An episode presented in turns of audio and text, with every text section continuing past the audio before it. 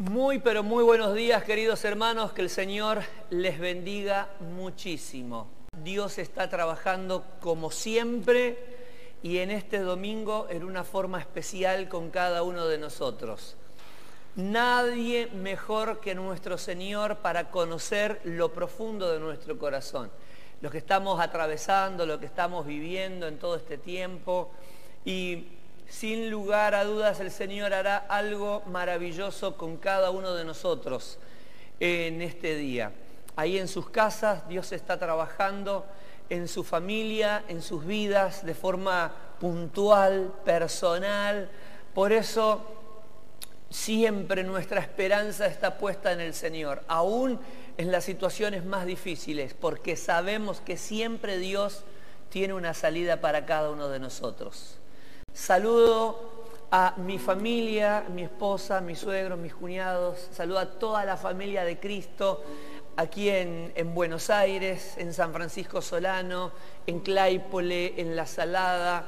Y cuando hablo así de forma puntual, La Salada, Claypole, Solano, este, estoy refiriéndome a todos los hermanos que congregan en esos este, tres puntos específicos, ¿no? Pero que algunos son de diferentes lugares, de Lanús, de Banfield, de Esteban Echeverría, este, otros de Bursaco, de San José, este, Don Orione, Quilmes, bueno, de diferentes lugares. Saludo a toda la congregación, desde los más grandes a los más pequeños. Una alegría estar ahí, en tu casa, con ustedes, bendiciéndoles y, a la vez sintiéndonos bendecidos. Es tan hermoso ver eh, en las redes sociales, ya sea en Facebook como en YouTube, eh, el patio de la iglesia, como le digo yo, ¿no? A ese lugar donde todos podemos saludar, todos podemos saludarnos, todos podemos hacernos sentir y que nuestros hermanos nos vean presente. Qué hermosa familia. Los domingos son preciosos porque podemos estar conectados, podemos estar unidos y nada más lindo que leerte, ver que estás ahí, eh, no solo este, conectado, sino también participando, siendo parte, bendiciendo a tus hermanos, a esta gran familia de Cristo este, que en el mundo se está haciendo sentir en estos tiempos críticos. Sin más preámbulo, quiero invitarles a compartir la palabra de Dios. Nehemías capítulo 3. Continuamos con este maravilloso relato del gobernador Nehemías, un hombre de Dios escogido por el Señor para un tiempo específico. Lo maravilloso es que estuvo disponible para que esa tarea se lleve a cabo. Nemías, en el lugar correcto, en el tiempo correcto, con la actitud correcta. Se requiere de gente como Nemías, que no solamente tenga la intención, sino que esté a disposición. Porque hay mucha gente que le gustaría cambios, transformaciones, eh, vivir una etapa nueva, pero no están disponibles. Es decir, no hacen nada para que las cosas sucedan. Nemías se enteró de lo que pasaba en Jerusalén y en su corazón tuvo el sentir de ser parte de la transformación. Oró al Señor y Dios comenzó a acomodar las cosas. De manera que lo único que faltaba es que Él se movilizara. Y de hecho lo hizo. El capítulo 3, como bueno, el capítulo 1, el capítulo 2 también, y los restantes, los posteriores al 3, nos muestran que Nehemías estaba involucrado. Justamente por esta particularidad, ¿no? Estuvo en el lugar correcto, en el tiempo correcto, con la actitud correcta. El versículo 14 dice así, Malquías, hijo de Recap, gobernador del distrito de Bet Aquerén reconstruyó la puerta del basurero y la colocó en su lugar con sus cerrojos y barras. Nos muestra este único versículo que había una puerta conocida como la del basurero. ¿Por qué? Porque daba hacia ese sector conocido en la versión 1960 como muladar. Habrán escuchado muchas veces la palabra muladar y probablemente de boca de predicadores o la habrán leído fundamentalmente en el Nuevo Testamento, ¿no? porque Jesús menciona en una ocasión el muladar. ¿Qué significa muladar? Basural. Pero eh, tiene una particularidad, porque cuando nosotros hablamos de basurero o basural, cuando hablamos de basurero, fundamentalmente hablamos de un sector donde se arroja basura, ¿no? Pero eh, el significado o cómo este, lo refleja la versión NBI, basurero nos da a nosotros una idea, que es esta que acabamos de mencionar. Pero la palabra muladar, la que aparece en la versión 1960, en este caso, este, nos lleva a, un detalle, o, o, mejor dicho, a un significado un poquito más profundo, porque nos da otros detalles, nos amplía un poquito el panorama. Y nos lleva a, tener que reconocer que no solo el muladar era un basurero, sino que era un lugar donde iba a parar los desechos cloacales o el estiércol. Tengan en cuenta que dentro de los muros de Jerusalén había cientos de casas, cientos de familias, y que eh, había, había, un sistema de cloacas que hacía que vaya este, todos los desechos orgánicos hacia un determinado lugar. ¿Cuál era ese lugar? El muladar, donde también se aprovechaba para arrojar otro tipo de desechos, otro tipo de basura, ¿no? Así que imagínense que no era un lugar donde solo se tiraban este, productos que ya no se utilizasen más o restos de, cosas que ya no se utilizase, sino que también tenía este, otros desechos, desechos orgánicos que realmente hacían de ese lugar un lugar muy eh, idiondo, este, sucio eh, y, difícil de, tolerar un par de, minutos eh, en, en, esas inmediaciones, ¿no? Un lugar horrible. Pero bueno, la ciudad tenía una puerta que daba justamente acceso a ese espacio, a ese lugar donde se sacaba toda la basura de la ciudad. Muy bien.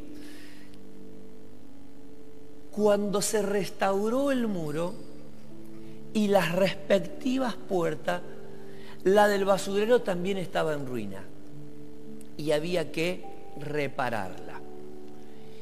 Y dice la Biblia que Malquías, el hijo de Recat, gobernador del distrito de Bet Aquerén, la reconstruyó, la colocó en su lugar con sus cerrojos y con sus barras. Hubo alguien que no era una persona común, era el hijo del gobernador de un determinado lugar, que asumió el reto y llevó adelante la restauración de esta puerta. ¿Qué tiene para decirnos este pasaje a nosotros? Uf, muchísimo. Porque de la misma forma en que nosotros, todo lo que nos sirve en nuestra casa, porque ya no se va a utilizar más, por diferentes razones, ¿no? Cuando hablamos, por ejemplo, de mercadería, mercadería vencida, que no se va a comer ni tampoco se puede regalar. ¿Qué se hace? Se pone en la basura y se saca afuera, para que los recolectores pasen y la retiren.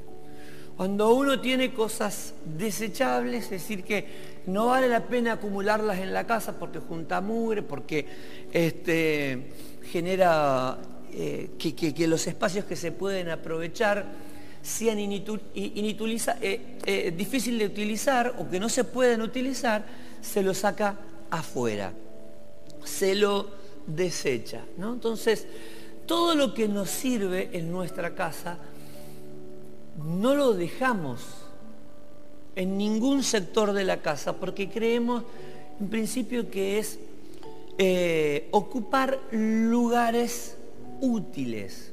Entonces, para despejar todo aquello que, que, nos resulta servible, lo que no sirve va a parar afuera. Eso pasa con la heladera, pasa con la alacena, con el bajo mesada, pasa con el ropero, pasa con el baño, este, pasa con los muebles, ¿no? Blacares, cómoda, eh, aparadores, pasa con el galpón, pasa, este, bueno, con el garage, eh, el taller, uff, podríamos enumerar un montón de cosas.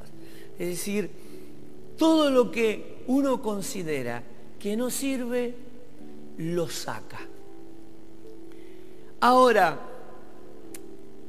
nuestra vida, dice la palabra de Dios, es templo del Espíritu Santo. Nosotros somos templo del Espíritu Santo. Y debemos saber de que nuestro corazón es y cuando me refiero al corazón, no, hablo del órgano vital del cuerpo, sino que hablo de ese, de ese lugar, de ese espacio de nuestra vida que tiene la capacidad única y extraordinaria de almacenar cosas que pueden ser valiosas o desechables. Tiene que ser cuidado. Dice Proverbios 4, 23 sobre toda cosa guardada, guarda tu corazón, porque de él fluye la vida. La vida que vivimos es el resultado de lo que hay en nuestro corazón. Entonces, cuando miramos la palabra de Dios, vamos a observar algunas cosas que son maravillosas, que amerita que cada uno de nosotros le preste atención. Fíjense, quiero compartirles un pasaje que se encuentra en Lucas capítulo 6, versículo 45.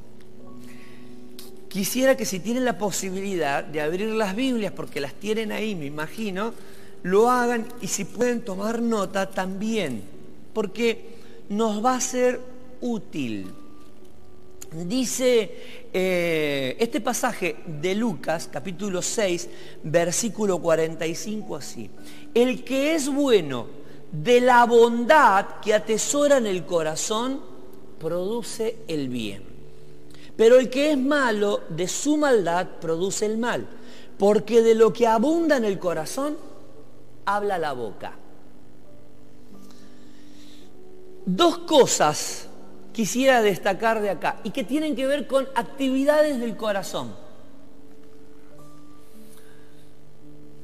Tiene la capacidad de atesorar y en segundo lugar tiene la capacidad de producir. En palabras de Jesús, el corazón tiene esta habilidad, la de atesorar y la de producir. Fíjense en qué extraordinario es el corazón. Cuando hablamos del corazón hablamos de ese conjunto de mente y emociones. No se disocia, por ejemplo, en muchos pasajes de la Biblia, la mente y, el alma, ¿no? Pero este, es una misma cosa. El alma, la mente, este, es prácticamente lo mismo. Entonces, cuando hablamos del corazón, estamos hablando del alma, Estamos hablando de la mente, que tiene esa capacidad de atesorar y producir. Jesús dijo, el que es bueno de la bondad que atesora en el corazón, produce. De la bondad que atesora en el corazón, produce. El corazón tiene entonces esa capacidad de atesorar. Y la palabra eh, atesorar, que es una palabra por ahí este, muy, muy conocida por cada uno de nosotros, eh, es significativa en este caso, ¿no? Porque atesorar significa guardar lo que uno considera valioso.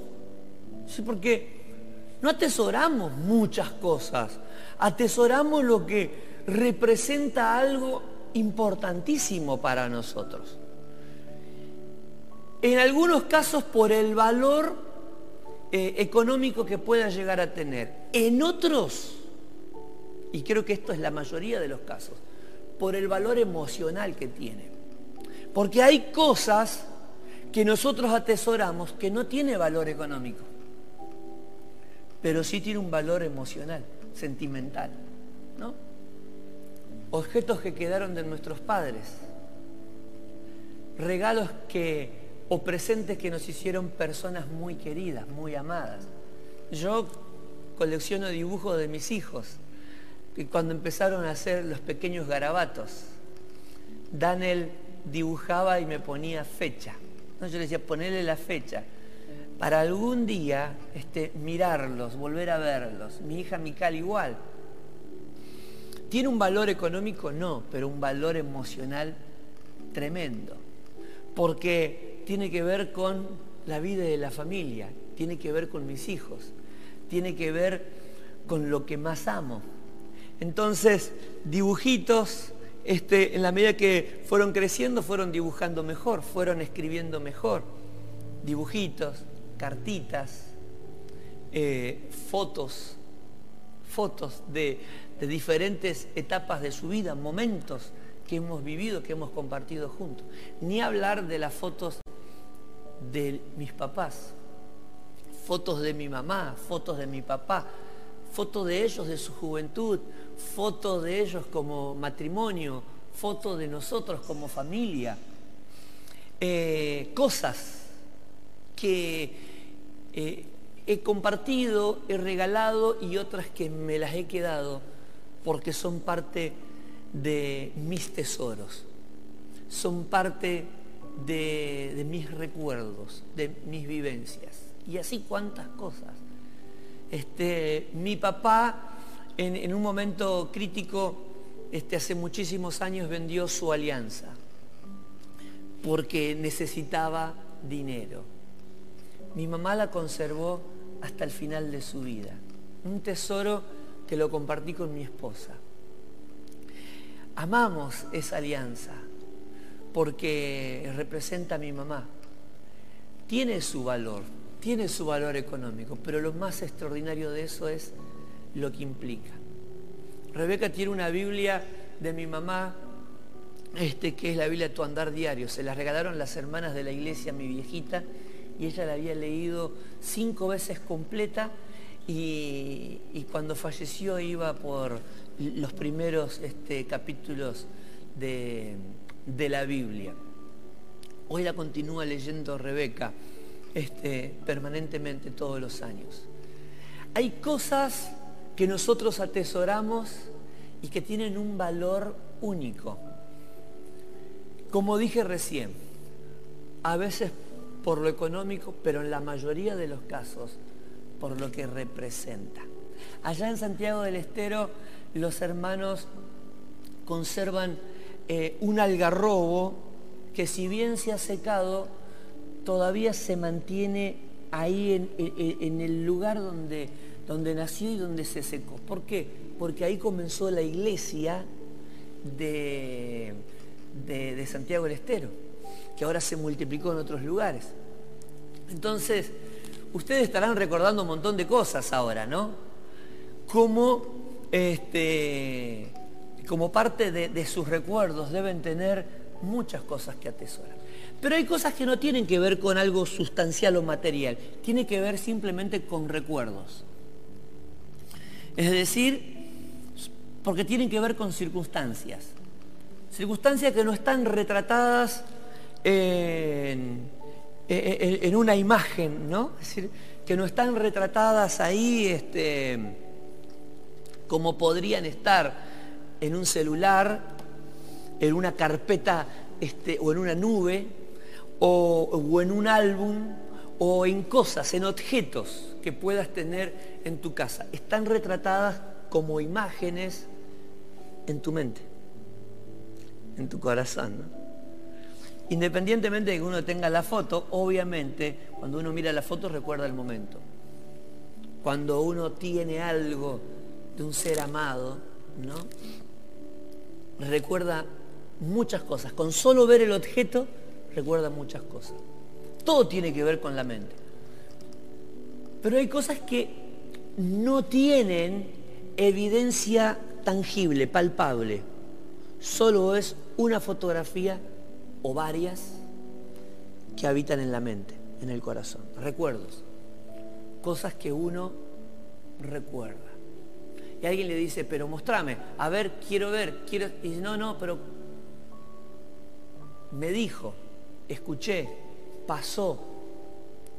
Eh, fue algo que viví a los 5 años, a los 15, fue algo que me pasó, algo que viví, algo que hicimos con papá, algo que hicimos con mamá, algo que me pasó con, este, con mi amigo, algo que me sucedió, algo que sufrí, algo que, que disfruté.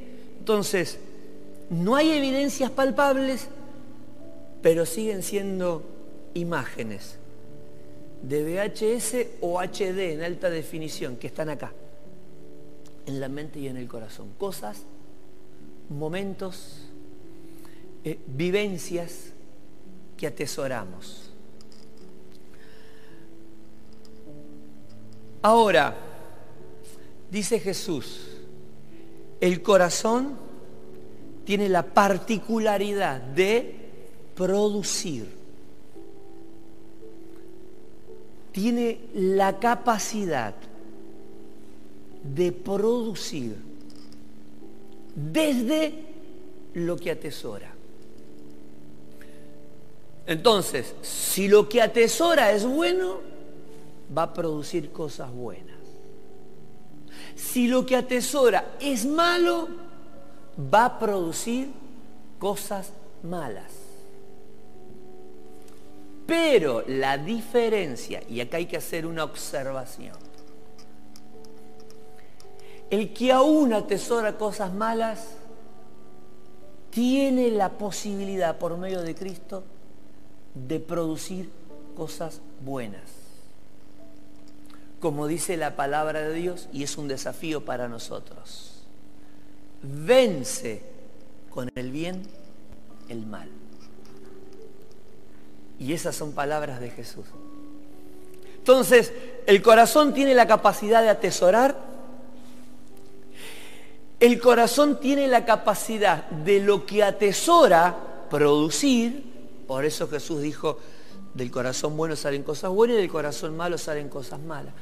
Pero vos y yo, nosotros los cristianos, por medio del Espíritu de Dios, tenemos la capacidad de producir de las cosas malas actitudes buenas. Ese es el desafío. Vence con el bien y el mal. Pero no es todo. No es todo. Desde lo malo, producir cosas buenas de aquellos que no sirve más reciclar y hacer cosas servibles, sino que tiene que ver con algo que es importantísimo que ahora le voy a este, compartir. Otro pasaje, San Mateo capítulo 15.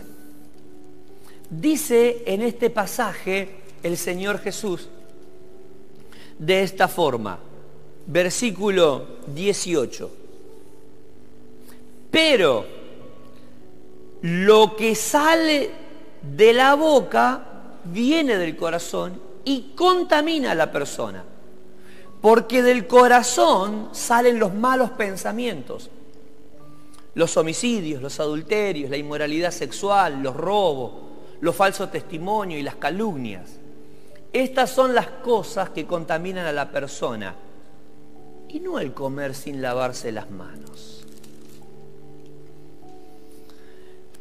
Fíjense que seguimos con lo mismo, pero lo que sale de la boca viene del corazón. Esa productividad del corazón tiene la particularidad de hacer o decir. ¿Se entiende? El corazón tiene la capacidad de producir qué? Hábitos, acciones o también palabras. Hay veces que las palabras son más poderosas que las acciones, ¿no? Porque mucha gente dice, por ejemplo, te amo, pero no lo demuestra. te perdoné, pero no parece. Ya me olvidé, pero no se nota. Entonces, hay veces que las palabras son más fuertes que las acciones. Y en ocasiones las acciones son más fuertes que las palabras. Entiéndase en su contexto, ¿no? Entonces, el corazón, dijo Jesús, tiene la capacidad de producir. Produce de lo que atesora. Entonces, ¿qué es lo que produce? Dos cosas. Acciones, hábitos, costumbres, bla, bla, bla. O palabras. De la abundancia del corazón habla la boca. Dice, pero lo que sale de la boca viene del corazón y contamina a la persona. Porque del corazón salen los malos pensamientos, los homicidios. Observemos esta palabra. Jesús dijo, lo que sale del corazón si es malo, contamina. ¿Y qué es contaminar? Dice la Real Academia Española, transmitir una cosa, en especial al agua o a la atmósfera, sustancias capaces de perjudicar su estado o la salud de los seres vivos. Contaminar es entonces transmitir algo, puede ser una sustancia capaz de perjudicar el estado original o natural de algo. Puede ser el agua, puede ser la atmósfera, o otra cosa, ¿no? Puede ser la comida, o puede ser el corazón.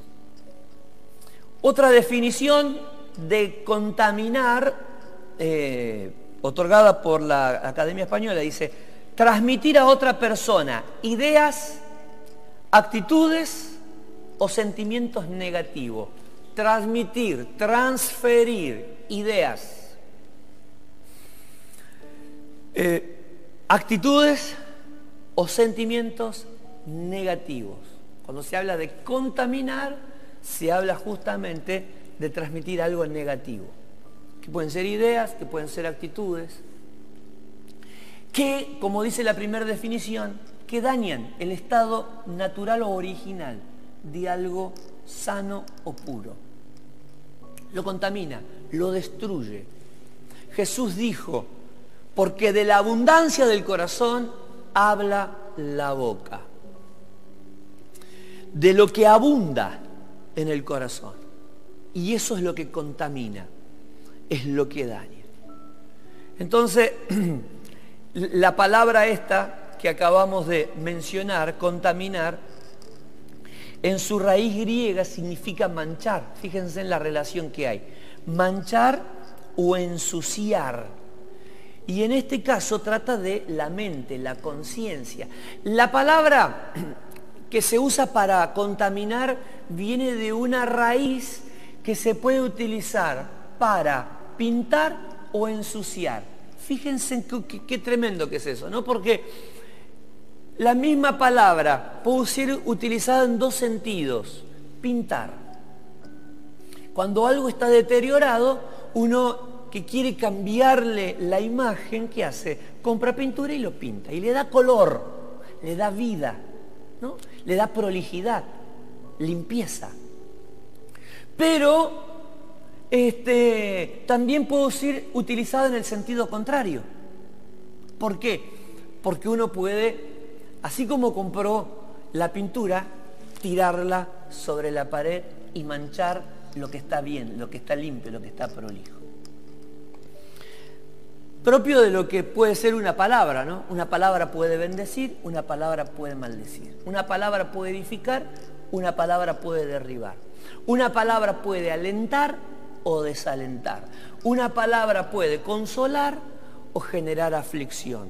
Una palabra puede provocar esperanza o puede provocar muerte. Entonces, el sentido que se le da a esta palabra es manchar, ensuciar, contaminar, es manchar, es ensuciar, pero trata en este caso de manchar o ensuciar la mente. O, como dice la palabra de Dios, el corazón. Miren, amados hermanos, todo lo que la palabra del Señor nos va mostrando es la importancia del corazón.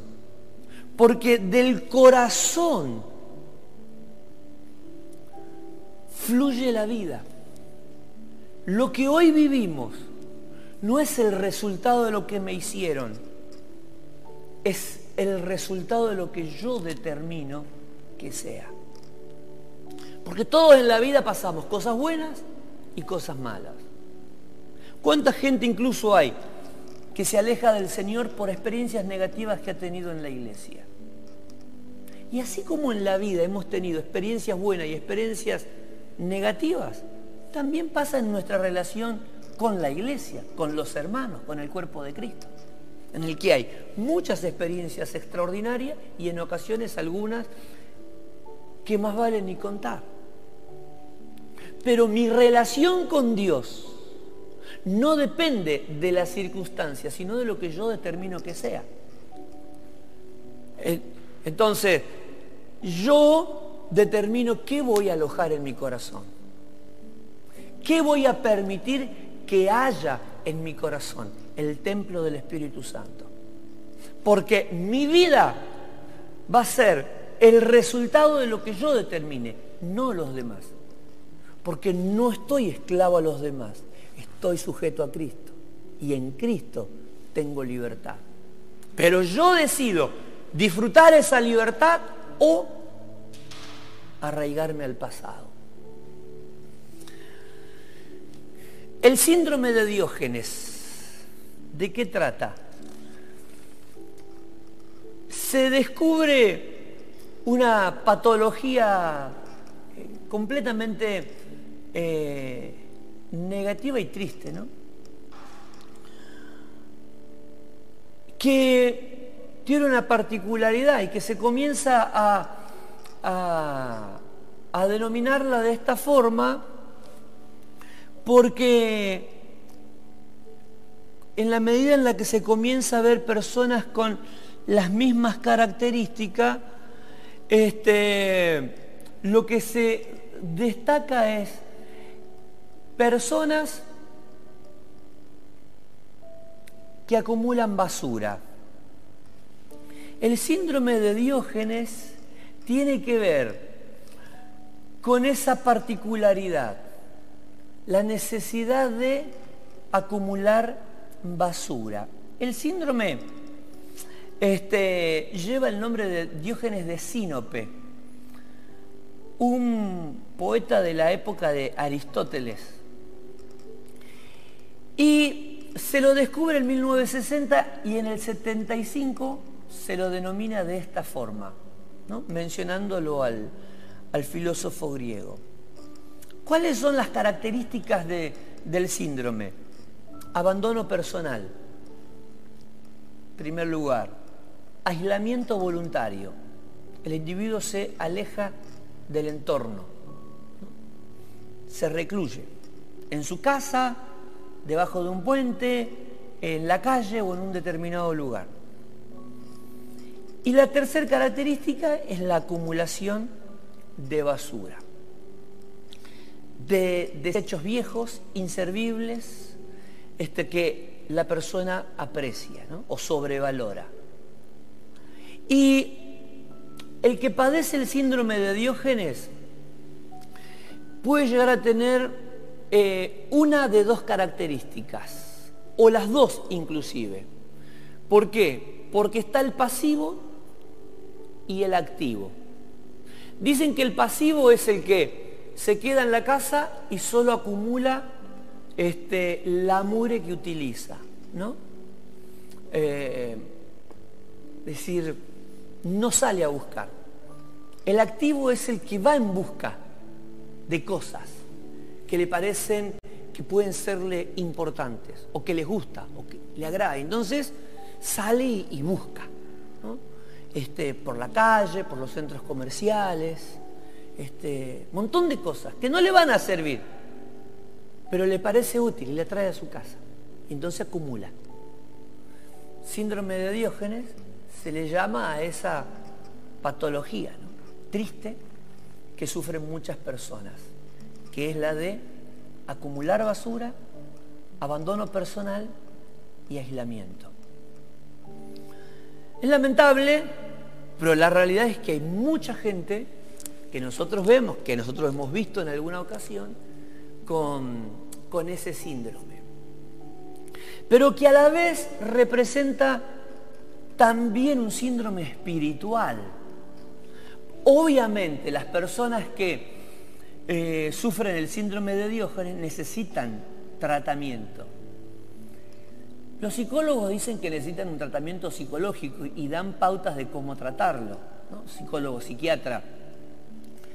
Pero sabemos que es algo espiritual, que también hay que tratarlo de forma espiritual y se puede ayudar a la gente que vive en esas condiciones. Pero quiero utilizar el síndrome de Diógenes como una patología netamente espiritual, este, básicamente para presentarla hoy como una metáfora de lo que es la vida interior de mucha gente, que lastimosamente vive aislado del mundo, ha decidido alejarse, no de su familia, no de su esposa, no de sus hijos, no de sus padres, sino ha decidido alejarse de Dios y de su familia de la fe.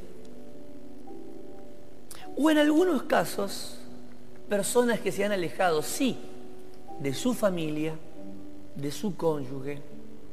Hablo de padres, de hermanos, de amigos. Básicamente, el aislamiento se da en base a cosas que han acumulado en el corazón y que sin lugar a dudas son basura. Porque no pueden olvidar, porque no pueden perdonar, porque no pueden superar situaciones que le ha tocado vivir y experimentar. Gente que ha lastimosamente abandonado su vida espiritual, creyendo que orar no era importante, leer la palabra de Dios no era vital para la claridad de su mente.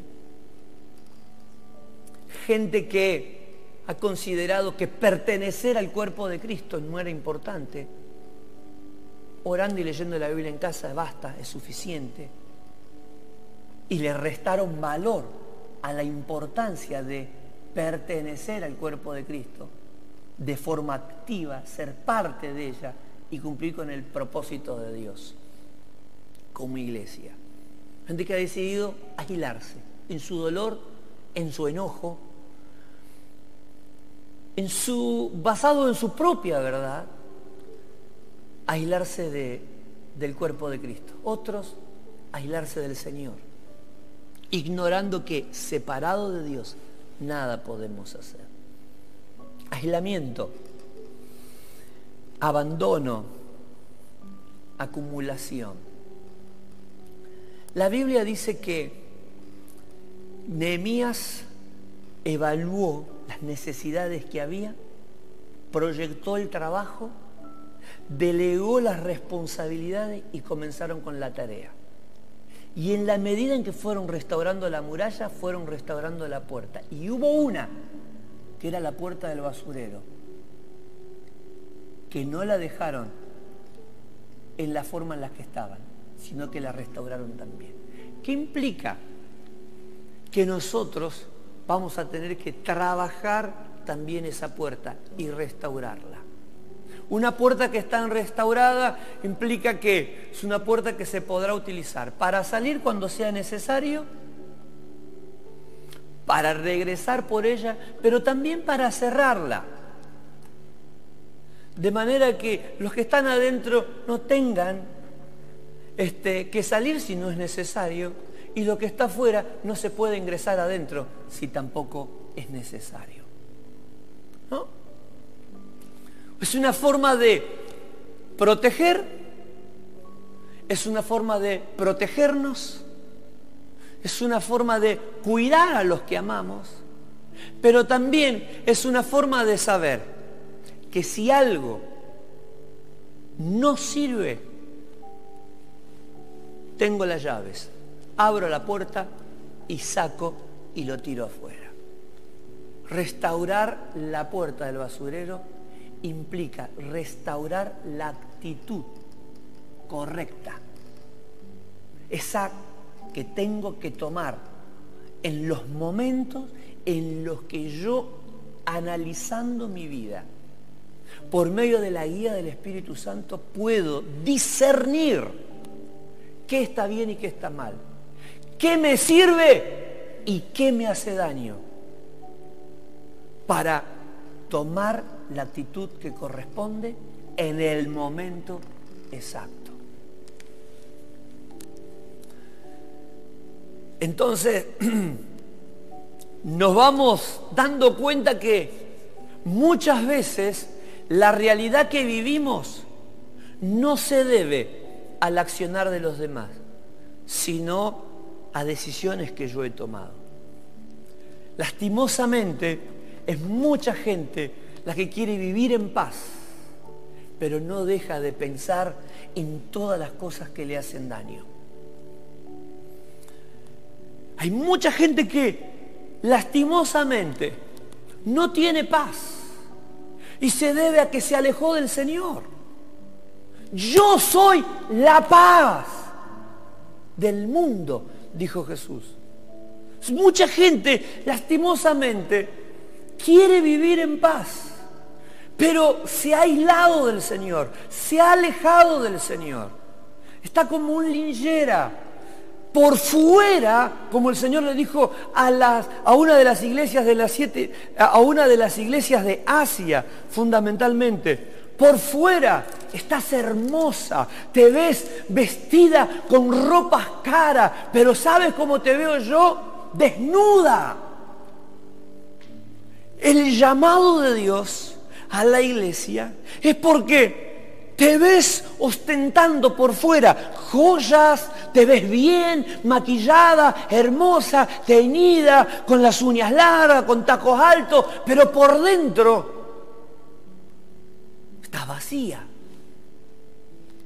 Es desnuda, pobre y ciega. Y dice uh, más destartalada no podía estar esa mujer, hablando de la iglesia, ¿no? Entonces, cuando nosotros vemos personas en una condición de abandono total, nos genera pena, nos genera tristeza. El olor, el, estado de, desnutrición, eh, incluso hasta de enfermedad en el que ven algunos, es muy triste, es muy lamentable. Aunque ustedes no lo creen, la vida espiritual de mucha gente es igual. Por fuera, mucha gente aparenta estar bien, pero ¿quién se alejó del Señor? Perdió su comunión con el Señor voluntariamente. No puede estar mejor. Necesita de Dios. Mucha gente quiere paz y no la encuentra, pero porque la busca en lugares equivocados. Busca la paz en una película, buscan la paz en gente que no tiene a Cristo, busca la paz en un bienestar económico, busca la paz en la seguridad de su casa, busca la paz en un montón de cosas, pero no la busca en Cristo. La paz no es un estado del alma. La paz es el resultado de tener a Jesús. Y entonces sí, el estado del alma es distinto.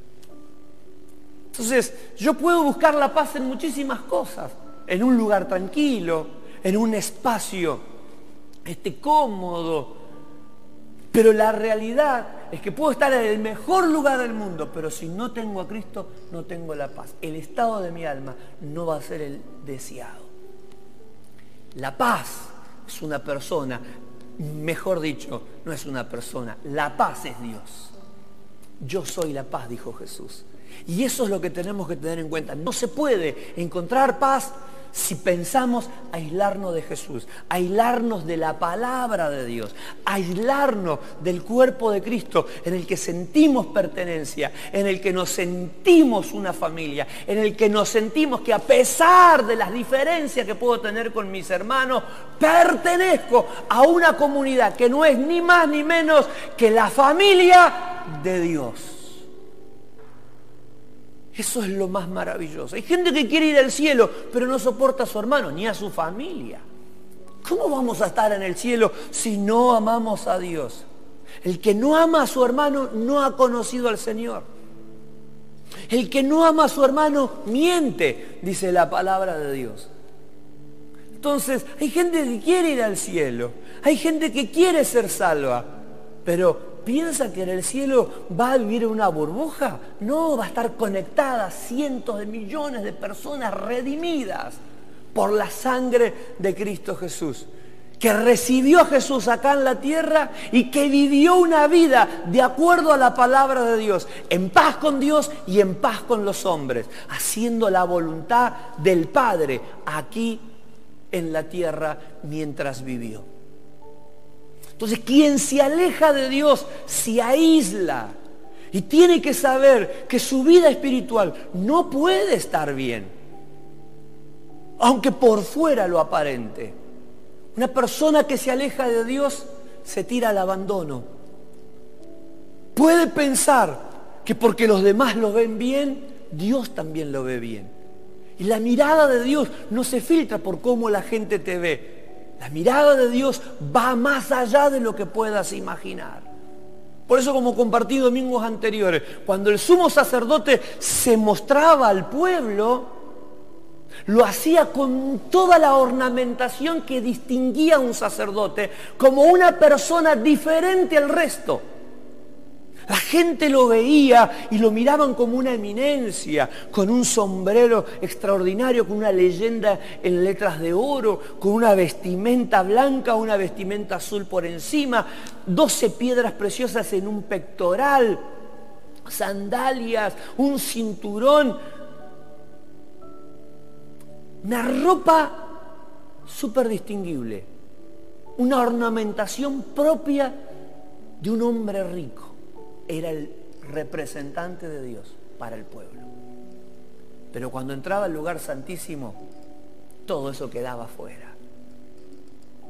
Porque a Dios nadie lo podía impresionar. Delante de Dios solo entraba con lino fino, una vez al año. Era uno más.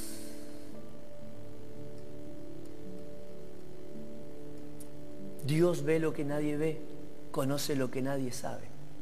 Por eso cuando le habla a la iglesia, una de las siete iglesias de allí, del Apocalipsis, el Señor es tan fuerte en la palabra porque hay algo que ella tiene que saber,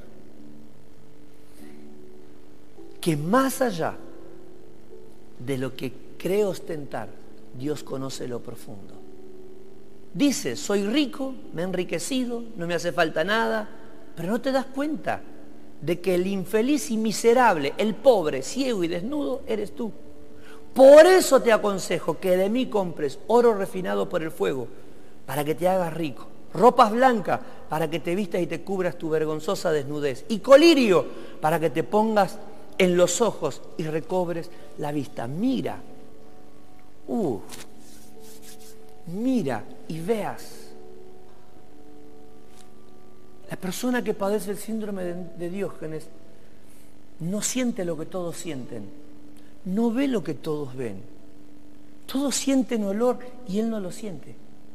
Todos ven que está en una situación crítica y necesita ayuda y él no lo ve.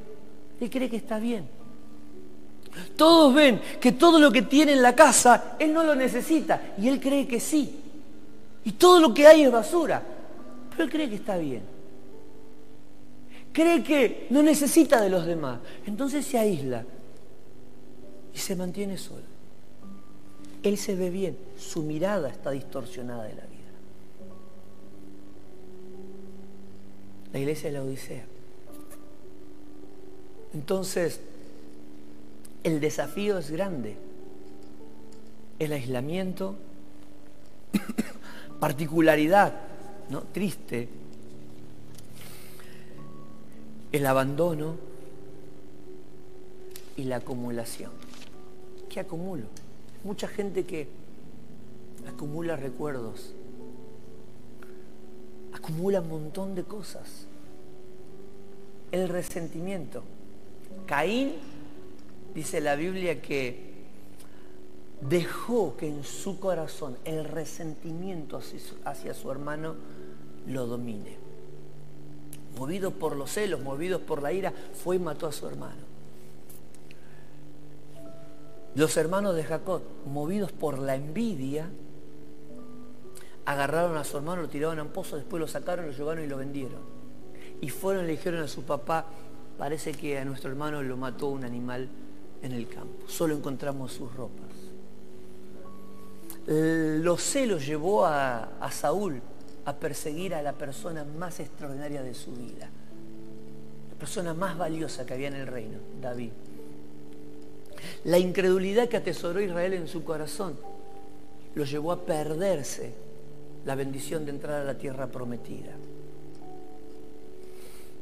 La falta de perdón movilizó a muchas personas a perderse cosas valiosas que Dios tenía preparado para ellos. Por eso José, por ejemplo, decidió perdonar a sus hermanos.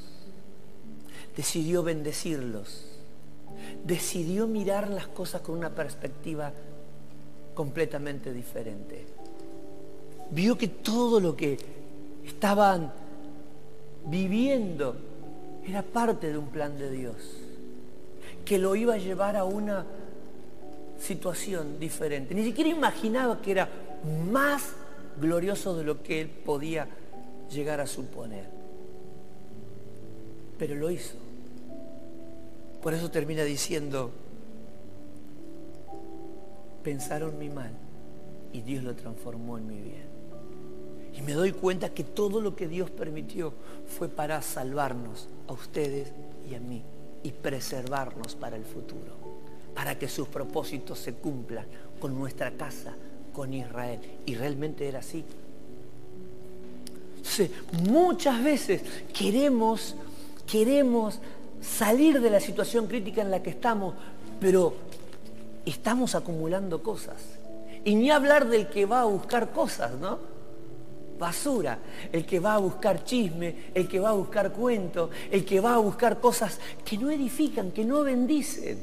Porque siempre anda metiéndose en problemas, metiéndose en lío, metiéndose en situaciones que no le interesan chusmeando en las redes sociales, en las historias de otros, en la vida de otros, ¿no? Gente que está todo el tiempo buscando basura.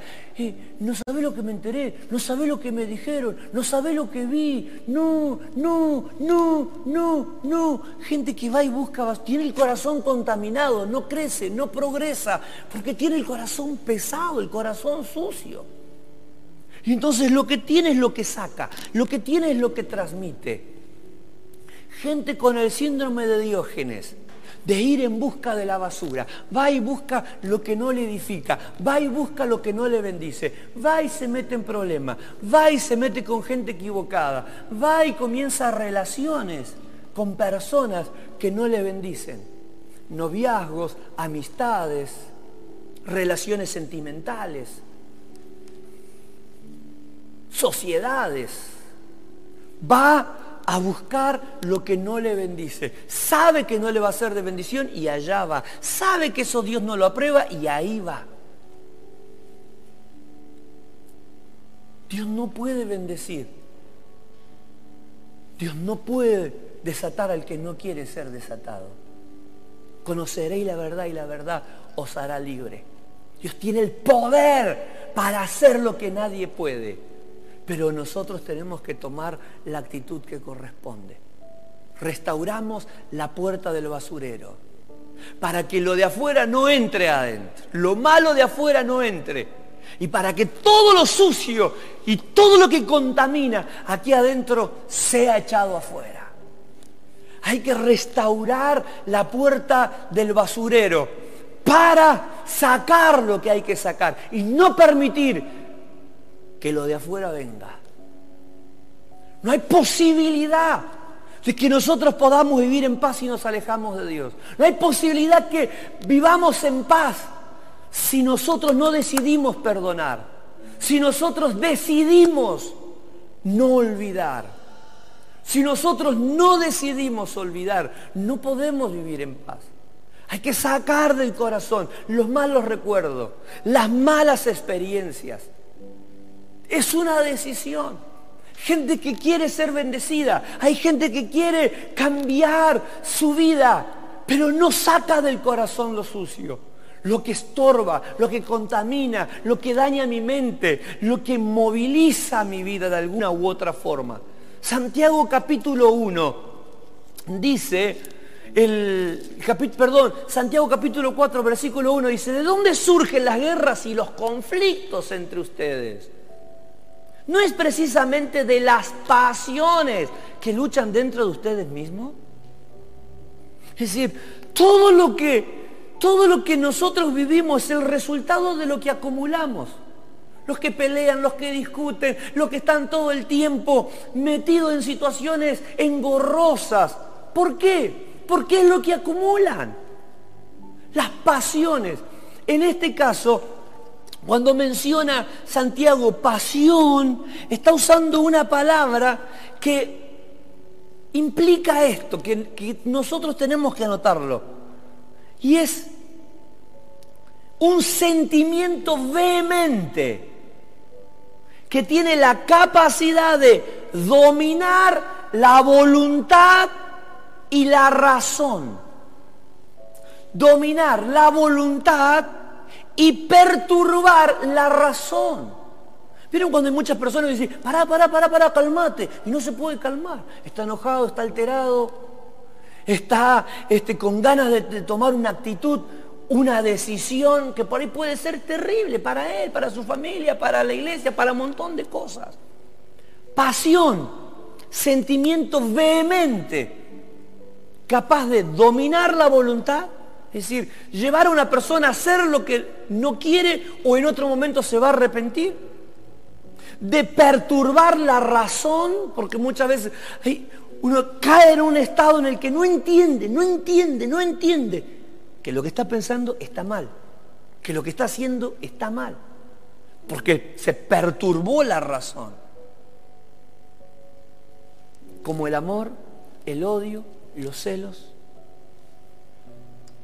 o la guerra. Dice en este pasaje Santiago capítulo 1, qué pasaje, ¿no?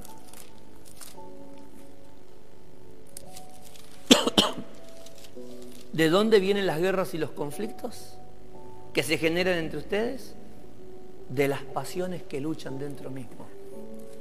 De esos sentimientos vehementes que son capaces de perturbar la razón, manipular la voluntad, llevarnos a decir o hacer cosas de las cuales nos podemos arrepentir porque podemos dañar y destruir.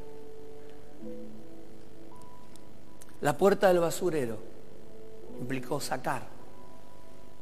Si no cambiamos actitudes, acciones, si no sacamos aquello que habita en el corazón, aquello sucio, aquellos malos deseos, aquellos malos pensamientos, aquellos malos recuerdos, si no bendigo, si no perdono, si no amo, las cosas no van a poder ser diferentes. Mucha gente quiere que Dios le bendiga, pero es avaro, es mezquino.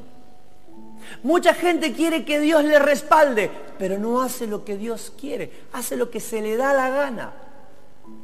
Mucha gente quiere tener gozo, pero vive pensando en las cosas que le hicieron doler, en las injusticias, en las traiciones, en las críticas, en el dolor. Uf, hay que comenzar a sacar de nuestro corazón todo lo que es basura, todo aquello que es viejo. Hay gente que tiene cosas. Uy, no, porque... Y recuerda cosas.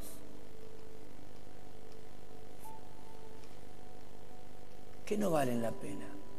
¿Cuántas cosas viejas hay ahí en el corazón? Mucha gente dice, ¿por qué es tan malo? ¿Por qué lastima tanto? ¿Por qué es tan mezquino? ¿Por qué es tan avaro? ¿Por qué es tan peleador? ¿Por qué hiere tanto? Porque sufre espiritualmente el síndrome de Diógenes. Porque acumula basura. Tiene 20 años. Tiene 30 años. Tiene 50 años de acumular basura. Cosas que no sirven, cosas que contaminan, cosas que dañan. Y es tiempo de sanar, es tiempo de limpiar, es tiempo de provocar una limpieza. Hay que restaurar la puerta del basurero, hay que limpiar la casa, sacar afuera y tener la capacidad de cerrar la puerta para que yo no salga a buscar lo que no debo y para que nadie venga a traer a mi casa lo que no edifica. Mi mamá tenía un cartelito en casa, lo tenía en la puerta, que decía, no me traiga cuentos, a Dios no le agrada, hábleme de Cristo para el bien de mi alma. Restaurar la puerta significa que yo restauraré la voluntad, la decisión, la capacidad de sacar lo que está mal y no dejar entrar lo que no me va a edificar. Es lo que tenemos que decidir. El Señor les bendiga mucho.